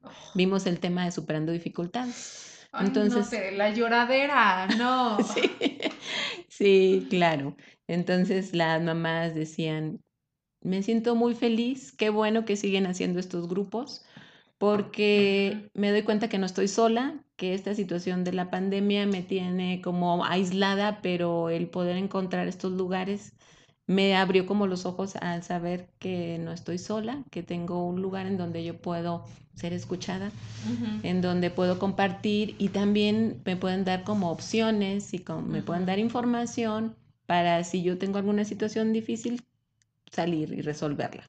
¿sí? Entonces otra mamá decía, al escuchar a otras mamás me di cuenta que ustedes son mujeres muy valientes y que yo tengo ahorita una dificultad y también voy a salir ¡Ay, adelante. qué bonito! Entonces, Eh, el- eso, eso, es sororidad, Tere. eso La sí. verdad, eso es sororidad porque lejos de ser solamente un grupo de apoyo a la lactancia y que el tema central es eso, Ajá. termina siendo un grupo de apoyo entre mujeres ¿Sí? y nos echamos la porra entre todas. O sea, yo de los grupos de apoyo, ay, nomás de acordarme como que se me quiere hacer un nudo en la garganta, pero no quiero. Voy a tomar agua. Pero de verdad, yo, yo me acuerdo que yo seguí yendo a los grupos de apoyo hasta Dante tenía dos años y- Sí. y yo seguía yendo. Sí. Yo ya, obviamente yo ya sin tener ninguna dificultad, pero a mí me encantaba ir a apoyar a las otras mamás y es. escucharlas a ellas. Sí, sí, sí. Y, em, y, y- y yo recuerdo, pero de verdad, cada grupo, cada grupo tenía una mamá que terminaba llorando mínimo, Sí. mínimo. Y, y- y- y me tocó, me tocaron varios grupos en los que eh, terminaban eh, sacando o desahogándose y ya a veces ni siquiera tenía que ver con la lactancia, Tere, o sea, tenía que, es que mi esposo y la, la, la, la, la, no, no, ah, o es que, la, la escuela, suegra, la ajá, amiga, sí. todo. Entonces, es, la verdad, yo no he visto ningún, no he tenido ninguna otra experiencia tan similar de, de lo que en realidad es ser sorora, se- ser, feminista, estar ahí para tu, para tu hermana cuando no conoces a lo mejor ni cómo se llama, sí, pero está ahí, está enfrente de ti, está vulnerable, se está abriendo, está en, está en el proceso de su vida más importante que es ser mamá y también está en el proceso más de, de más aprendizaje en el que las mujeres nos tenemos que poner las pilas cañón. Y, y, el, y el sentir este, esta buena energía, esta, este karma, o sea, te alimenta, como tú dices, a mí también me recargaba muchísimo la batería de, y, no nada más de batería de, ah, sí, yo voy a seguir con la lactancia, no, o sea, era, solo sales y tienes una energía diferente de haber apoyado y de haber escuchado a, a esa mujer que tanto lo necesita. Sí, sí, sí, sí. Hay un doctor que queremos mucho, es el doctor José María Paricio, es el creador de la página de lactancia. Él es un mm, eh, pediatra español. Y yo creo que todas las mujeres que estamos amamantando o que amamantamos, pues en alguna ocasión hemos recurrido a su página. Es www.lactancia.org y ahí es en donde encuentras la compatibilidad con los medicamentos, ¿verdad? Entonces, eh, tuvimos la gran fortuna de que vino a, Guadalajara, nos, eh, parte de nuestros congresos que tuvimos, y, este, y fue en el 2018 cuando estuvo aquí con nosotros. Entonces, él nos decía, me tardé en haberlas encontrado, me tardé en haber encontrado la Liga de la Leche, porque yo conozco en mi vida muchas organizaciones, pero como las de ustedes, ninguna. Ninguna, la verdad, ninguna. Entonces al final, pues imagínate, fue en Guadalajara. Lo tuvimos en el mes patrio, en septiembre. Entonces pues terminamos con una fiesta mexicana, ¿verdad? Y ahí estaba eh, el doctor José María y su esposa bailando y gozándose junto con nosotros al final de la clausura de este congreso y, nos decía, es que yo no conozco ninguna organización de voluntarias como las de ustedes, que todo funcione tan bien, en donde, o sea, tú a lo mejor, mm, o sea, como que todas las que hemos formado parte de esta organización, la asumimos, la hacemos vida y la integramos en nuestra esencia de mujeres como, como un camino de vida. Entonces, pues, este, sí hay ciertos varones con los que nos hemos topado en el camino por diferentes circunstancias y nos decía, mm, pues son una organización muy especial. Hay que reconocerla. muy, muy especial. Una vez más, que tiene que ver todo con sí, mujeres. Y sí, la esencia, la esencia de nuestra organización son grupos de apoyo. Ese es, el pilar principal. O sea, si yo te puedo decir, ¿cómo describirías tú la Liga de la Leche? Pues un grupo de mujeres que hemos amamantado y que nos apoyamos a través de grupos de apoyo. Sí, sí, sí. Y entonces son cinco están haciendo, son, cinco, es una serie de, cinco, pláticas, vemos porque es importante amamantar, hablamos de eh, las primeras seis semanas de la llegada del bebé a casa, hablamos también de dificultades, cómo superarlas, eh, vemos otro tema relacionado con nutrición y destete, porque ya que vas a empezar, también hay que terminarlo bien. Jesús Cristo. Y la última que yo la agregué, porque, o sea, el ciclo de pláticas es nada más, eh, son esos cuatro puntos, pero yo aquí tenemos también la opción de, de, agregar algunos otros y, y, yo agregué dentro de mi ciclo de pláticas porque la realidad es que también el número de mujeres que se ha eh, ido este, teniendo la necesidad de, de, incorporarse al área laboral se ha incrementado, entonces yo agregué el tema de, de, extracción y almacenamiento de la leche materna para que la mamá que quiere amamantar, pues sepa que el trabajo no es un obstáculo para que ella pueda continuar con esta relación de lactancia. Entonces aquí en Aguascalientes tenemos un ciclo de cinco pláticas.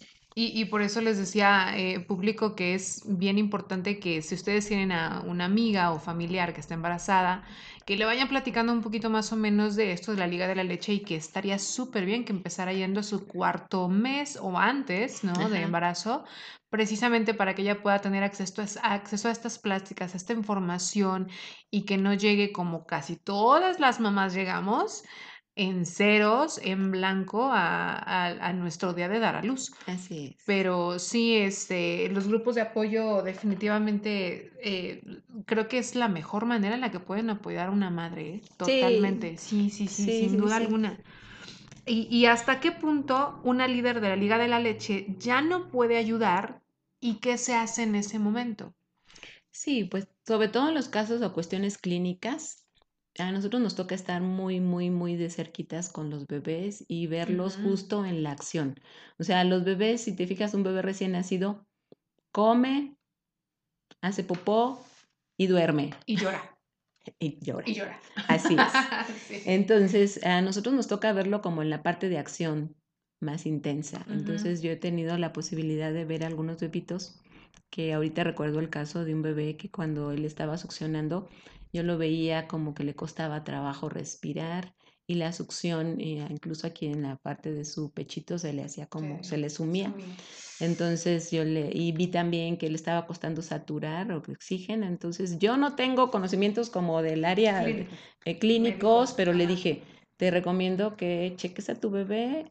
Hay cuestiones aquí que nos están hablando que este bebé está batallando para la deglución, la succión y la respiración, la saturación. Entonces, pues sí resultó después que el bebé traía una situación de que fue atendida de manera Qué muy bueno, pronta. qué bueno, qué bueno. Ajá, en su corazón. O por ejemplo, yo veo un bebé que yo digo, este bebé parece ser como que trae, parece ser porque yo como no, yo no puedo dar como la última palabra, este, pero parece ser que trae algún frenillo, yo referirlo con el odontopediatra.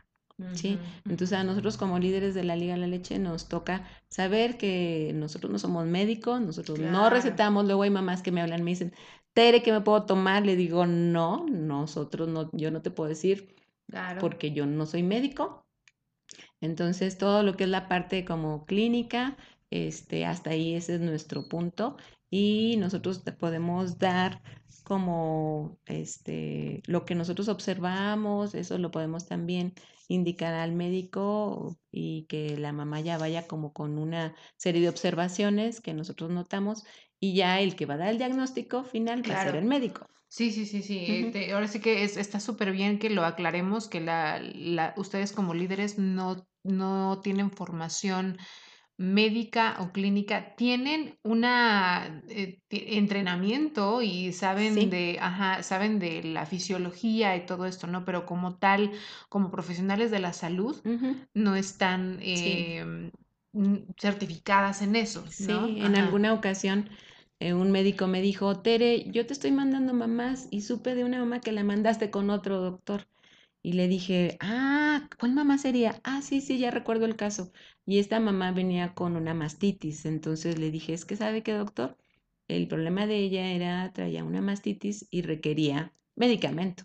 Entonces, por eso es que eh, yo la referí con alguien más. Entonces ya como que el doctor dijo, ah, ok, ya como que también le quedó claro, porque a veces también estamos un poquito confundidas el pensar que una líder de la Liga de la Leche va a poder resolver Exacto. un problema médico. Exacto. Sí, sí, Entonces, sí. nuestro, hasta ahí llegamos. Nosotros identificamos, podemos generar una serie como de observaciones, pero quien va a dar el diagnóstico va a ser el El médico. médico. Ujú. Ok, ok. Muy bien, muy bien. ¿Y por qué la Liga de la Leche no puede ser patrocinada por marcas ni puede recomendarlas tampoco? Ay, qué interesante. Bueno, parte de nuestra formación es que eh, se llama mezcla de causas y conflictos de interés. Este, si tú, Clau, con toda tu buena intención me quisieras hacer entre- esta entrevista y tú perteneces a A una, la Coca-Cola, por así este, decirlo. a la Coca-Cola o alguna, este, pues alguna empresa de, de productos alimenticios para bebé, Uh, yo te diría, no, no. muchas gracias, aunque tú me dijeras, es que te, mira, te voy a promocionar y todo el mundo Y va a que yo estoy, conocer. a- ajá, y yo estoy a Ajá. favor y oye, yo Sí, quiero, sí, y yo voy a hacerte una promoción y te voy a... Hemos estado muy, o sea, en muchas ocasiones no te imaginas que se han acercado a nosotras y nosotros debemos de primero checar que esa organización a lo- con la que nos vamos a acercar sea una organización o una persona que no viole el código de sucedáneos. Esa es como nuestra, ahí está nuestra Ya, base. ya, ya. Ajá, ajá. Entonces, por eso es que así iniciamos, este, eh, nosotros tenemos vida personal, vida profesional, pero ahorita mi sombrero es líder de la Liga de la Leche y yo no te voy a contar, porque tú me invitaste como líder de la Liga de la Leche, eh, a qué me dedico profesionalmente. Porque es, Sería ahorita, promocionarte tú. exacto, Ajá. ahorita solamente soy líder de la Liga de la Leche y te estoy contando mi vida como líder. Le- Les prometo, público, que voy a hacer un episodio con Tere siendo Tere. Ok. No, porque de verdad que esta mujer es una cajita de Pandora. Pero sí, eh, eh, tiene Ahorita mucho. soy líder. Sí, exactamente. Tiene, tiene mucho sentido lo que dices. Y creo que es también parte de la confianza que genera la liga. O sea, que dices, eh, todo, todo cuadra, todo, todo encaja. Y es, pues sí, es, es parte de, de, de la confianza que te genera, ¿no? Sí, y cuando te formas como líder de la Liga de la Leche, nos leen así, muy Sí, la claritito, cartilla. la cartilla. Entonces tú dices, sí entro, sí acepto. Y quiero. Sí. Ajá, y si hay algo que dices tú, no, esto como que no es por donde yo me quiero continuar, pues tan amigas como siempre. Claro, claro. Y tú puedes elegir otro tipo de, pues, de, de De de formación, de, ocupación. ajá, de Sí, formación. sí, porque una vez más la liga, siendo la, el- la organización más importante en este tema, tiene protocolos obviamente bastante Sí, claros, bastante sí. fuertes, entonces sí, no, no es para cualquiera. Sí, fíjate que las mujeres que fundadoras de nuestra organización, yo las veo como unas mujeres muy sabias, que Yo a tuvieron... ti, Tere, yo te veo como, te lo juro, yo digo, es que sí, Ay, no. definitivamente, Tere es una mujer muy, muy sabia. Pero ¿sabes por qué yo las veo a ellas así? Muchas gracias por el piropo, pero ellas formaron esta organización y no es nuevo. Ellas formaron mm, y pusieron como las cláusulas desde un inicio que nos han permitido crecer como organización y que ahorita, por decir un tema, ahorita está muy de moda la inclusión. Pues la Liga de la Leche desde el 56 dijo, nosotros ayudamos a todas las mujeres que quieran amamantar. Punto. Entonces, cuando tú vas con una mamá, tú no le preguntas qué afiliación ella política tiene, ¿Cuál es su no le religión? preguntas cuál es su ¿A qué se religión, dedica? nada, nada, nada. Ajá, Tú simplemente dices, ok, ¿quieres amamantar? Yo te ayudo. Punto. punto. Sí. Entonces, este, pues eso nos ha ocasionado como que de cierto punto revuelo, porque dicen, es que la Liga de la Leche tiene que ser más inclusiva. Y yo les digo que, ¿cómo? O sea, si siempre hemos totalmente vivido la inclusión, Sí, ¿sí? sí. Entonces, pues estos pilares ellos lo- los fundamentaron desde sus inicios, desde el 56. Entonces también de aquí mm, tenemos como pilares y, y hacemos ciertas cosas, pero que tenemos que ser muy respetuosas. Por ejemplo, yo soy mamá que como líder de la Liga de la Leche promuevo que la mejor manera de, de- es- de que un bebé nazca y para iniciar la lactancia materna es que la madre esté alerta y activa. Pero si yo tengo una mamá que tuvo una cesárea y fue sedada completamente para tener, dar a luz, yo voy, igual la ayudo. Claro. ¿sí? O yo, yo creo que la mejor opción para crianza para mi bebé es el colecho. Pero, sin embargo, si yo tengo una mamá que decide que su hijo se va a ir a dormir a la habitación de al lado, igual yo le ayudo. O, por ejemplo, yo creo que lo, el mejor inicio son alimentos naturales y yo incluso ya me hice hasta vegetariana.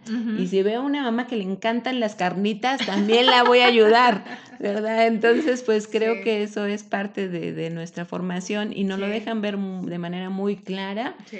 eh, desde que comenzamos desde, el- esta desde labor, los primeros días, ¿eh? desde los Sí. primeros días. Tú eres testigo, Sí, ¿verdad, sí, Clau? sí, totalmente, totalmente. Sí, sí, sí, sí. Entonces, pues esa es nuestra formación, Clau. ¿Cómo ves?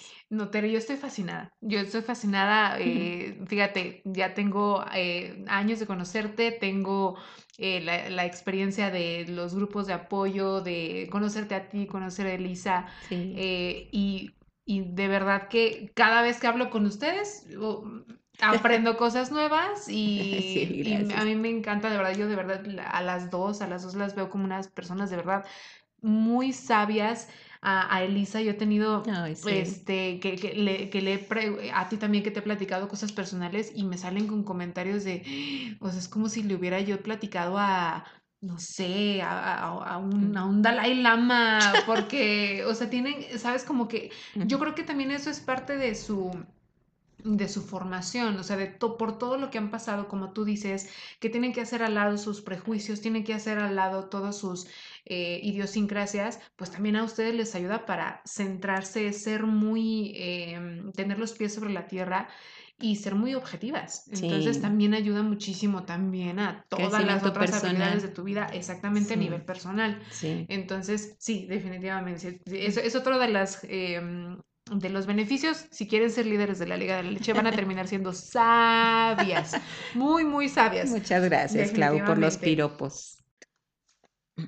Bien, Tere, pues vámonos a las preguntas existenciales de este episodio, porque ya, ya, ya respondiste las de cajón y estuvieron, pero buenísimas. Entonces, las existenciales, ¿qué te está haciendo feliz en tu presente? ¿Qué me está haciendo feliz en mi presente? Ajá. Hoy ser abuela. Sí, Sí, se sí, te ven sí. los ojos, Tere, se te ve. Ajá. Mira, ser mamá es muy bello, Ajá. pero ser abuela es un regalazo ¿En de la vida. Sí, sí, sí. Ay. Cuando llega el nieto y me grita y me dice, abuela, entonces se me llena el corazón. Ay, qué bonito. Sí, también ver a mis hijos eh, profesionalmente desarrollados, felices, plenos. Ajá. Yo creo que son de las cosas. Mi hija, la más chica, ahora no la acaban de pedir en matrimonio. Como ves, entonces si Dios quiere, se nos No. casa este año. Y también me llena el corazón de, de- profunda alegría. alegría ver cómo, cómo son los hijos prestados, ¿verdad? No me digas, no Sí. quiero ir. Sí. Entonces cuando los tengamos, pues hay que apapacharlos, Sí, disfrutarlos. es lo que estoy haciendo. ¿eh? Y cuando se van, Totalmente. pues también creo que la célula familiar es muy importante. Yo eh, la he vivido y creo que tenemos que luchar por ella, saber que Sí, es la claro. célula de la sociedad Sí. y que la sociedad a veces nos, o más bien no, no la sociedad, el mundo nos promueve ideas diferentes que están en contra de la familia. Y creo que tenemos que luchar mucho, mucho por, por que esa célula no se pierda eh, los valores, la fuerza, todo está en nuestras familias. Entonces, yo sí soy mm, personalmente muy, muy pro de, de la familia, de cuidarla, cuidar nuestros hijos, eh, cuidar este regalo precioso que, que la vida nos ha concedido a través de, de la familia. Qué bonito, muy bien, Tere. ¿Y qué es lo que te quita o te drena la energía y cómo la recuperas normalmente? ¿Qué me quita la energía? Eh, ahorita, por ejemplo, mm, te puedo decir que, que al inicio de toda esta pandemia, Ah, Yo empecé a, Sí. escuch- ajá, a escuchar noticias y eso me empezó a quitar la paz. totalmente. Entonces decidí dejar a un lado esta cuestión de, de estarme intoxicando de todas las noticias Sí, sí, sí. y, y eso me quitaba la paz. Y personalmente yo soy católica, yo soy, este, ese es me- lo que profeso. Y decidí impregnarme mucho más de mi fe, de conocerla, de mis sacramentos, la Eucaristía, y eso me hace crecer como persona y, y me regresó otra vez. Eh, así la paz. recuperas tú, ajá, así, Así rec- recuperas esa energía que necesitas. Así recupero la paz que necesito y la energía y me, y me quita el miedo. En todo Sí, este tiempo es de pandemia, algunos médicos me han hablado y me dicen, Tere, ¿qué ha pasado con usted? Este, ¿sigue apoyando a mamás? Y yo, sí, doctor.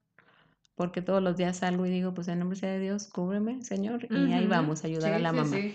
Me lavo las manos, uso el tapabocas, le pido a mamá que también use el tapabocas y pues hasta Y ahorita, mira, gracias a Dios, claro. estamos bien. Es que es lo que te digo, Tere, buen karma. Es buen karma. ¿Y cómo defines el éxito? ¿Para ti qué es? El éxito.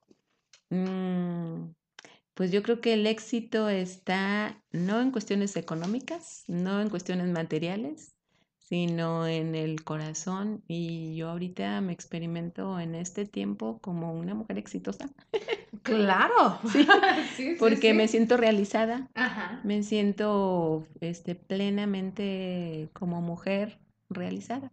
Entonces así yo lo podría identificar el éxito. O sea, en mi área encontré el camino. Yo no sé si tú sepas, pero yo inicié mi, o sea, cuando yo empecé a estudiar y a elegir mi carrera profesional, creo que no tenía todavía la madurez para haberla elegido. Y me formé como ingeniero en sistemas. ¿Qué?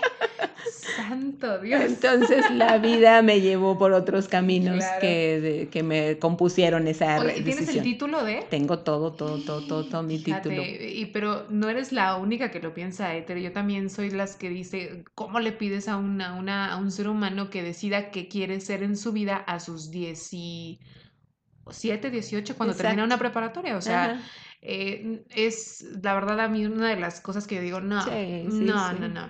O sea, muy pero- pocas personas en realidad sí dicen, "Ah, sí, quiero ser doctor para toda la vida o quiero ser, no sé, lo, para toda la vida. Pero la verdad es que la mayoría de la gente está como tú o estudiaron algo y no están eh, prof- em, eh, trabajando en esa profesión. Entonces, ajá, eso no están ejerciendo, pero sí, Sí. totalmente de acuerdo. Sí, entonces por ahí. Tú, la vida me dio la posibilidad de enmendar mi rumbo. Enmendar. De enmendar mi rumbo para desarrollo profesional Sí, sí, también. sí. Y fue en toda esta área del embarazo, parto y lactancia. Mm, Dale. Ok, ok, muy bien. Ah, vámonos a las preguntas curiosas. Tere, ¿cómo sería tu día ideal? Cuéntame. De no, desde que te levantas hasta que anochece, ¿cómo sería tu día ideal? Ay, pues mi idea, mi día ideal, mm, yo creo que desde abrir los ojos y darle gracias a Dios por la vida, pues yo creo que ya es un gran regalo, Claro. ¿sí? Y pues dentro de mi día estoy compartiendo y viviendo experiencias con mamás que están embarazadas, con eh, las ayudas de lactancia, eh, el promoverlo, trabajar los grupos de apoyo. Te lo digo porque está muy fresquecito. Ayer fue para mí un día muy bello porque tuvimos este grupo de apoyo y creo que el día de ayer fue un día ideal. Y pues en general tengo días buenos, muy buenos, y días en donde a lo mejor hay circunstancias que podríamos decir nos, nos- ajá, están como en mi contra, no son como las ideales, pero yo siempre trato como de encontrarlas y verlas que son un área de oportunidad. Entonces, Y es que aparte eres bien positiva, Tere, discúlpame. Pero fíjate que, que mm, eh, público, háganse esa pregunta, ¿eh? Su día ideal, si ya, o sea, ya tuvieron alguna vez en su vida su, su- su día ideal, porque Tere dice, pues ayer fue uno para mí. O sea, qué, qué pocas personas te pueden decir, mi día ideal fue hace poquito, ¿no? O, lo, o los he tenido seguido. sí, Eh, entonces, híjole, ya nos llevamos también una, una buena reflexión. sí, gracias. Muy, muy bien, Tere. ¿Qué es eso que te encanta hacer y que cuando lo haces el tiempo corre y ni lo notas? Los eh, grupos de apoyo. eh, Ok, sí, ¿sí? sí, ¿Sí, le sí. tiene? Los grupos de apoyo, pero también en mi vida personal tengo momentos, por A ejemplo, ver, a mí me encanta mucho estar en contacto con la naturaleza. Entonces somos, este, mi esposo y yo, nos encantan los campamentos. Ajá. Entonces, este, pues cargamos con los hijos, con quien quiera, con los amigos, con quien quiera, y a veces nos hemos ido solo cuando dice todo el ¡Qué mundo, rico! no, yo no soy de dormir en el piso, yo sí. pongo una, eh, me tiro así en el suelo, veo las estrellas, contemplo los árboles, o sea, la naturaleza para mí es algo muy especial que yo podría estar ahí. Mis hijos cuando eran chiquitos cargábamos con ellos y nos íbamos de campamento una vez al mes, procurábamos, más o menos. Súper bien. Sí, entonces una vez un, nuestro hijo nos dijo, oigan, ¿por qué no nos quedamos aquí a vivir? Porque nos la pasábamos también. Sí, claro. Sí, en un lugar para donde apunta el guarache, como dicen. Claro. Agarramos camino y entonces para mí el contacto con la naturaleza también es algo que disfruto muchísimo. Mm, Qué bonito, muy bien, muy bien. Ah, y la última, Tere, imagina que tienes cinco minutos en donde te das, en, en donde todas las personas de este planeta te están escuchando y te están poniendo atención. ¿Qué dirías? Solo son cinco minutos. Es más, si son menos o más, bueno, tú expláyate, pero Con eh, sí, o sea, es todas las personas del mundo, porque bueno, este podcast está a- al, al acceso de cualquier persona en el mundo, pero imagínate que tienes un micro y que ahorita te están escuchando todas las personas del mundo, te están poniendo atención todas y todas te entienden perfectamente. ¿Qué dirías? Ay, pues creo que hay algo que, que es como la base y la esencia de nuestro meta, nuestro fin. Eh, yo por mi fe creo que mi camino en este mundo nada más es transitorio. Entonces, pues tengo como un llamado al amor, ¿verdad? El, ahora sí que ama y haz todo lo que quieras. Entonces, esa sería como mi llamado. Si aquello que yo voy a hacer tiene de trasfondo el amor, va a estar bien. Y el amor no hace daño. Entonces, por ejemplo, cuando me encuentro a mamás que les digo, es que me dicen que no cargue a mi bebé porque lo ven brasilar. Le digo, si el cargarlo es una expresión para amar a tu hijo, cárgalo. Cárgalo, y, no le va a hacer daño. Y pues ahí está, entonces pues yo creo que sería como una invitación, que también es una invitación para mí todos los días, no nada más para este público que me estaría escuchando, sino primero para mí, ¿verdad? El poder vivir y experimentar que, que el amor es la esencia y es lo que le da el sentido a todo lo que hagamos, a todo lo que digamos, a todo lo que dejamos de hacer, de decir. Si está el amor como sustento, pues creo que tendremos un mundo diferente. Qué bonito mensaje, Tere, muy bien. Te agradezco muchísimo de verdad que hayas eh, accedido a esta entrevista. Espero, ¿cómo te la pasaste? Muy bien, muchas gracias. Y pronto, pronto también está pendiente la de Elisa. Sí, sí, sí. Eh, eh, hay muchos episodios que quiero hacer que tienen que ver con lactancia y obviamente que, por supuesto que quiero que estén ustedes ahí porque pues obviamente se necesita pero sí, de verdad no eches en saco roto eso de andar compartiendo tus historias eh, y si puedes compartir también las voces de las mamás con esas historias eh, en este podcast eh, o en este proyecto del cuestionario de Clau va enfocado también a que las personas sordas, a las personas de la comunidad sorda también nos puedan escuchar al ser interpretado en lengua de señas en un video. Entonces, yo le comentaba a, Tere fuera de, la grabación y también a Elisa que eh, es ah, muy importante que estemos y tratando de incluir a las personas sordas, a las personas de la comunidad sorda, obviamente a todas las personas con algún tipo de discapacidad, pero en especial en este proyecto que va enfocado para las personas eh, sordas, el el incluirlas y saber que los grupos de apoyo de lactancia también pueden llegar, eh, pueden llegar las personas sordas con ustedes, eh, o cuál sería el, digamos, el, no sé, el protocolo, me imagino que, ¿qué harían si una persona sorda, si una mamá sorda se acerca con ustedes? Y si ustedes no tuvieran eh, la interpretación ahí, que no saben lengua de señas, ¿qué harían ustedes? Fíjate que como líderes de la Liga de la Leche, o sea, tenemos una, eh, como un estilo muy particular que nosotros trabajamos con mucho material. Y a lo mejor, mm, sí, sí. este, cierto, cierto. Ajá, eh, tuve hace unos, eh, unos meses una experiencia que le di un curso de, este, a unos alemanes, que la primera vez que nos reunimos traían a su intérprete, entonces ellos no hablaban nada de español. Ajá. Y pues a través de de, su intérprete, a través de su intérprete, ah, me, hicieron mm, dar a conocer que ellos querían, que yo creo que también son de las cosas que escribiría en mi libro. por favor. Que, este, que querían un curso para prepararse para el nacimiento de su bebé. Y yo les dije que sí, y yo supuse que iba a venir con todo y el intérprete. ¿Y cuál fue mi sorpresa? Que llegaron solitos. Entonces dije, madre mía, ¿cómo le vamos a hacer? Pues les di el curso, y todo fue a través de puras señas. Entonces, imagínate. salieran. Y entendieron. Que fue lo más maravilloso.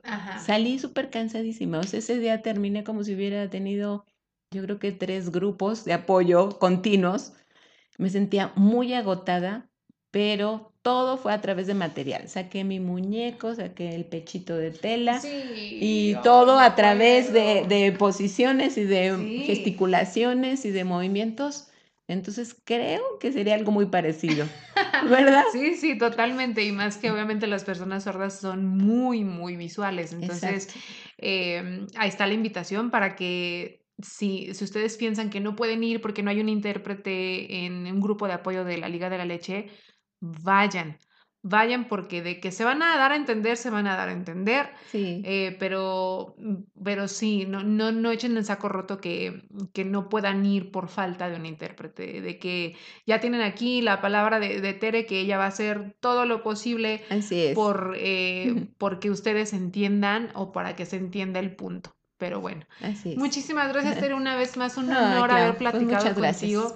Eh, ya nos extendimos, pero qué gozadera haber hablado contigo y de esta manera, de una manera muy íntima en tu lugar eh, y desde una, una vez más, desde un- una perspectiva muy, eh, muy, muy sorora, muy eh, de ayudar a la gente y, y ojalá, de verdad, yo sé que este karma te va, este buen karma te va a servir para tres vidas. Ya tú ves. No, con una tengo, muchas gracias. No, o si no, repártela ella para tus hijos, para tus nietos, no sé, para quien tú No, quieras. no, pero muchas gracias. Muchas felicidades por lo que has hecho. Muchas gracias, Claudia. Mucho éxito en tu proyecto, Muchas también que estás llevando a cabo y pues que siga adelante el cuestionario de Clau. Sí. Muchísimas gracias, bueno, público. eh, esto es, gracias por llegar hasta el final de este episodio. Nos vemos en el siguiente episodio del cuestionario de Clau. Muchas bendiciones, mucha luz. Hasta pronto.